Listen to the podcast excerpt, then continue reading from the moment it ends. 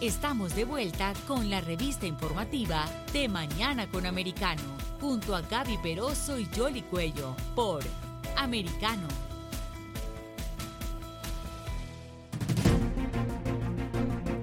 Continuamos con más informaciones aquí en De Mañana con Americano y este domingo se celebra la primera vuelta de las elecciones en Colombia y es por eso que ahora le damos la bienvenida a María Fernanda Cabal, ella es senadora de la República de Colombia. Muy buenos días, gracias por estar aquí. Muchas gracias por la invitación a Yoli y a Gaby. Senadora, usted ha estado haciendo esta denuncia de manera reiterada y nuevamente declaró que si Petro gana las elecciones será por un fraude electoral. ¿En qué se basa este planteamiento? Nunca, jamás el pueblo colombiano le votaría mayoritariamente a Gustavo Petro. Él ha tenido un techo, el techo eh, sí es cierto que ha venido sumando, pero no supera el 40%. Eh, no está llegando. Las últimas encuestas lo dan con 38%. Él maneja su nicho duro y no hay posibilidades de, un giro, por lo menos de lo que es el voto en blanco, que ya está en el 11%, o él no sabe, no responde, que eso suma casi un, un 13, un 14%. Esa es la población a la que, la que hay que convencer para dar el resultado definitivo. ¿Por qué digo eso además? Porque en marzo se celebraron las elecciones de Congreso y aparecieron un millón de votos con un margen de error del 7% que no se había dado en la historia electoral de Colombia. Un escándalo que sencillamente el registrador se lo atribuyó a corrupción o ignorancia de jurados electorales, pero nunca contrató una auditoría forense para contarle al país qué había pasado realmente. Y segundo, la registraduría tiene dueño, que es una empresa privada de los hermanos Bautista, empresa Thomas Gregan Sons, muy afines, muy allegados, yo diría que prácticamente socios de Juan Manuel Santos, quien fuera miembro de su junta directiva. Entonces no hay garantía, un ciclo electoral donde no hay auditoría y donde todo, todo el flujo de procesos lo controla la misma empresa privada. Ahora, senadora, pero teniendo en cuenta eso, entonces eh, eh, hay algunos otros mecanismos que se puedan hacer, porque el juego todavía no se ha jugado. Es decir, las elecciones se van a llevar a cabo eh, este domingo. Hoy sale con unas declaraciones del registrador que dice que no, que van a ser las elecciones más, seguras, pero sin embargo ni siquiera se pudo avanzar o agilizar para contratar una empresa que, sea la veedora. Son las mismas que estaban en las elecciones parlamentarias. Ha habido también, y han reportado algunos candidatos, dificultad para lo que es la certificación de los testigos electorales eh, eh, ¿hay algo que se pueda hacer?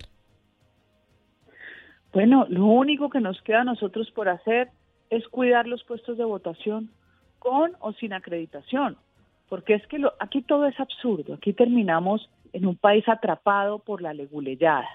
¿Cómo es posible que los partidos que acreditaban sus testigos terminaron sometidos a una acreditación por parte del Estado? Entonces usted llena largas planillas en Excel que le abre el sistema y al día siguiente no tiene ninguno incorporado. ¿Y qué hace usted si no le paran bolas, si nadie le pone atención? Es un absurdo. Aquí hay que ir a los puestos de votación, hay que tomar la fotografía del voto, hay que cuidar los votos y hay que hacer las denuncias. Pero la realidad es que ni el gobierno por lo menos asumió el rol protagónico haciendo una gran rueda de prensa y exigiendo la contratación de cualquier empresa de primer nivel de países con desarrollo tecnológico. Hace 50 días ha debido haber una auditoría forense para saber lo que pasó en las elecciones de marzo y una auditoría para estas elecciones. Pero no, sorpresivamente, seis días antes escogen una empresa de Centroamérica sin experiencia en auditoría y condenada, cuestionada por un pésimo desempeño en los contratos que hizo en Honduras.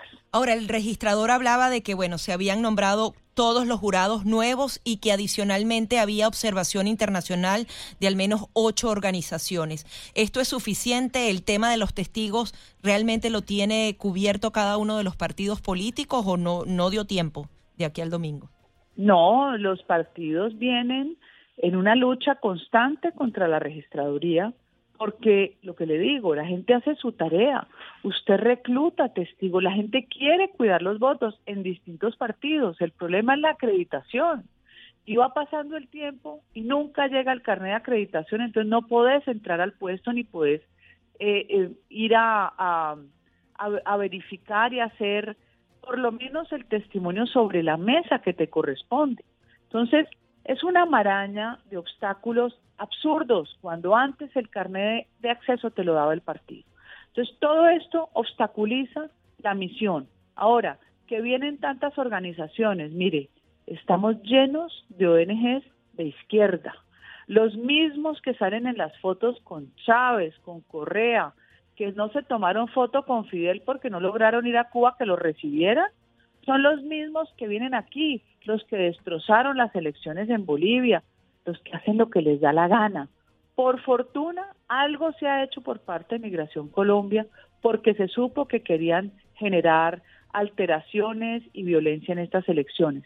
Pero unos personajes, ahora el registrador, yo necesito que nos cuente qué misiones están pagadas con el bolsillo de los colombianos, porque aquí viene un personaje, para que ustedes lo tengan en cuenta, que se llama Denis Cascante, que es un ingeniero costarricense que le hizo lobby a esa empresa no acreditada en Colombia, él mismo le hizo lobby en Honduras.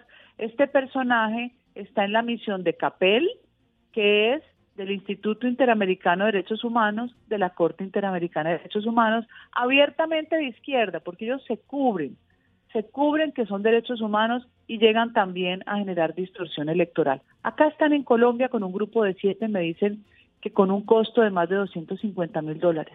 La verdad es que es inaudito que traigan misiones pagadas por los colombianos que no sepamos ni siquiera qué inclinación ideológica tienen.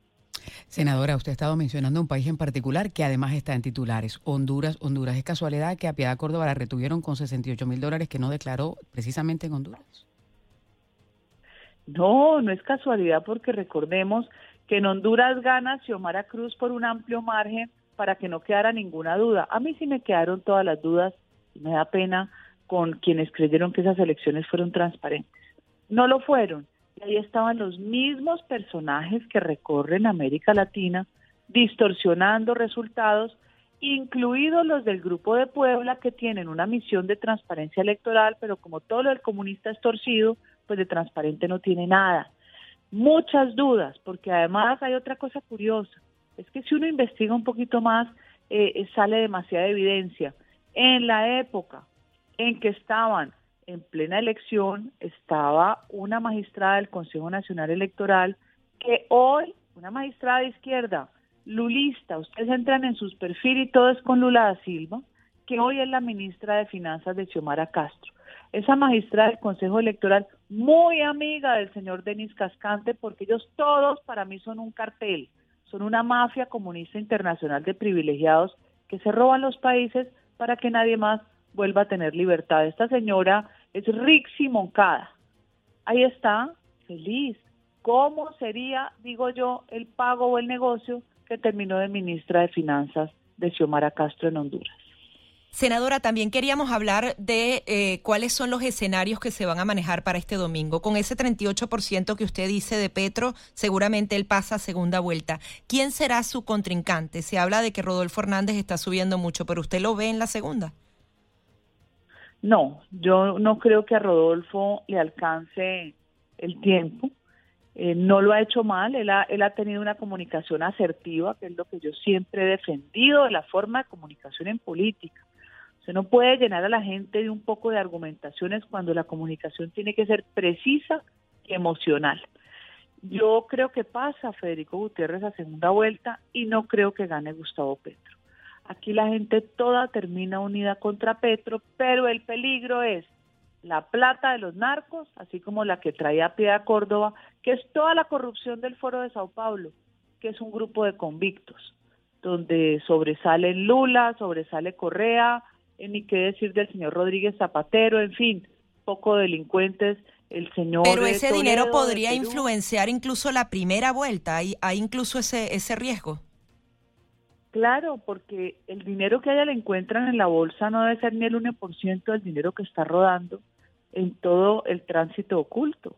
Aquí tenemos dinero del narcotráfico local, eh, dinero de paramilitares y de guerrilleros, porque ahora todos están unidos en el pacto que les prometió libertad, que es lo que más añora un preso, un condenado. Aquí hay dinero de Venezuela, como pasó durante las revueltas violentas, llegó dinero de Venezuela. Aquí hay dinero por todo lado. Y Piedad no tuvo ningún reato, me supongo que pensó que no le iba a pasar nada, habrá que ver si se lo dio su amiga Xiomara Castro. Ahora, eh, senadora, hay otro punto también que hay que considerar y es la apatía del pueblo colombiano, teniendo en cuenta que viene un feriado, hay mucha gente que parece que está más interesada en irse a disfrutar el feriado que de pronto cumplir con ese deber eh, de defender la democracia para, para depositar el voto. ¿Usted cree que eso también va a tener un, impacto? El abstencionismo siempre ha jugado un papel que, y, yo creo que si votaran todos los que están debidamente registrados, eh, se, se podría mandar un mensaje contundente de hacia dónde se quiere ir el país, porque hay una decisión clara que hacer, ¿no? Hacia dónde quieren que vaya Colombia. Claro, eso es un riesgo, no, no un feriado. Creo que coinciden los dos, las dos fechas electorales con feriado. Y este es un pueblo que es bastante folclórico en el tema de responsabilidad política. Primero porque sienten que sea el que sea, su vida no va a cambiar, lo que es un error. Eh, no, no hay, no hay esperanza. Se perdió en una gran mayoría que es el que no vota. Recuerde que la abstención en Colombia es muy alta. Aquí no hay voto obligatorio Segundo, esa falta de conciencia porque no hemos creado la necesidad de enseñar que hay que votar por los mejores. Si uno escogiera en la comunidad los mejores y gobernaran los mejores, pues el futuro sería diferente. Senadora, Petro se presenta como el cambio, sin embargo ha formado parte de la política colombiana desde siempre. ¿Cuál es, eh, cómo podría usted describir para ese votante que está indeciso el peligro que representa Gustavo Petro para una nación como Colombia? Primero que todo, la palabra cambio la usan como eslogan recurrentemente en campañas para poder impactar a la gente que está aburrida porque siente que los gobiernos no han tenido un efecto sobre su vida. Pero uno a la gente le tiene que enseñar que es que el gobierno no te va a resolver tus problemas, de pronto te los va a agudizar. Es uno mismo quien se resuelve la vida. Una cosa es usted madrugando a buscar trabajo así no lo tenga y otra es esperando a que le den algo para ver si sobrevive. Eso es actitud humana. Ahora, que los gobiernos tengan responsabilidad en buena parte por los destinos del ciudadano, sí. El mejor gobierno es el que se entromete menos en la vida del individuo, el que lo afecta menos. Pero en América Latina, con esta debilidad institucional, pues eso todavía no es posible. Ahora, ¿cómo creerle a un mitómano como Gustavo Petro que todo el tiempo construye fantasías?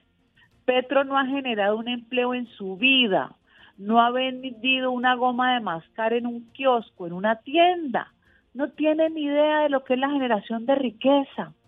Petro nunca nos contó los horrorosos crímenes del M-19, el Palacio de Justicia, él siempre se ha eximido. El secuestro de civiles que metían en jaulas que llamaban las cárceles del pueblo, el asesinato de un sindicalista negro que se llamó José Raquel Mercado, que lo mataron como un perro y lo dejaron en calzoncillos en la calle. ¿Será que una persona que participa de este nivel de criminalidad puede traerle esperanza a una sociedad? Y esa es eh, la decisión que tienen que tomar los colombianos eh, este 29 y después el 19, porque es indudable que se va a una segunda vuelta, senadora, porque también estaban apostando a que podía definirse en primera, pero eh, haciendo los números, eso es poco viable. ¿no? No, no le alcanza y esa fue una afirmación que escuchamos de estas misiones de izquierda que se cobijan en los derechos humanos para distorsionar elecciones. Muy peligroso. Si llegase a ganar, el fraude quedó consumado en primera vuelta porque es absolutamente improbable que lo haga. Ahora, pero ¿en qué momento la registraduría eh, de Colombia eh, eh, se pone en entredicho? Porque en el pasado, pues la gente aceptaba los resultados electorales, de hecho se conocían rápidamente con ese escrutinio inicial que era el que daba la pauta. ¿Qué fue lo que pasó? Nunca ha habido una confianza plena. Aquí hay quienes quedando en los últimos lugares se disputan las curules, se cuenta que se compran votos por paquetes, o sea, aquí no ha habido transparencia y confiabilidad plena jamás, pero tampoco un margen de error del 7%, que es una vergüenza. El margen era del 0.5. Es como si mañana usted cierra la contabilidad de su empresa y su contador se le olvidó incorporar un 7% de los ingresos. Uno dice, ¡ey!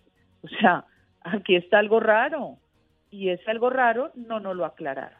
es cada vez peor, pero se lo digo con franqueza.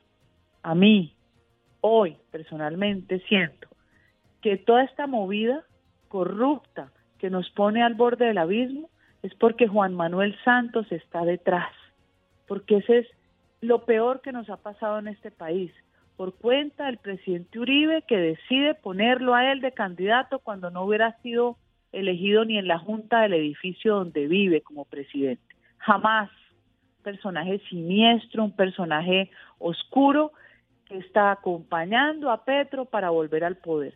Ahí está el jefe de debate el señor Alfonso Prada, su abogado defensor en el tema de Odebrecht, que terminó en impunidad absoluta en Colombia. Aquí rodaron los millones para robarse la segunda, la reelección de Santos en el 2014, cuando fraudulentamente derrota a Oscar Iván Zuluaga y este pues, no se atreve a poner en, en entrejuicio el resultado electoral. Santos, Alfonso Prada, jefe de debate, Alfonso Prada, quien fuera director del SENA y desfalcara el SENA, que dejó 40 obras civiles inconclusas y no le pasa nada. Ahora salen con la desfachatez de que ellos son el campo. Pobre Colombia, Dios se apiada de nosotros, tenemos que seguir orando para que entre luz en este país que se merece vivir en paz y bien gobernado. Así es, y ojalá que así sea. Senadora, muchísimas gracias por estar aquí con nosotros y estaremos pendientes de lo que pasa en Colombia. Gracias a ustedes. Muy amable, buen día. Es eh, la senadora María Fernanda Cabal, con nosotros aquí en De Mañana con Americano, las elecciones en Colombia y el planteamiento que hace ella de lo que está pasando en ese país. Pero vamos a seguir analizando un poco más de este tema porque como mencionábamos, el impacto puede ser eh, trascendental para la América Latina. Colombia es el aliado más fuerte que tiene Estados Unidos. La joya de la corona. Así es, y la corona de Brasil y Colombia es la joya. Regresamos enseguida.